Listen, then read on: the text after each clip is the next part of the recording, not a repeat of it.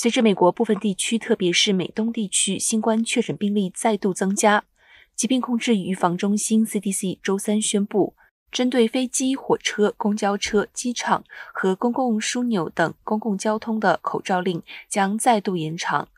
这项规定原本将定于下周一，也就是四月十八号到期，现在将延长到五月三号。美国目前的病例是由具有高度传染性的 Omicron 亚型 BA.2 驱动的。有专家警告称，美国近期可能是越来越多的人正在使用居家检测，没有向政府报告阳性的检测结果导致的。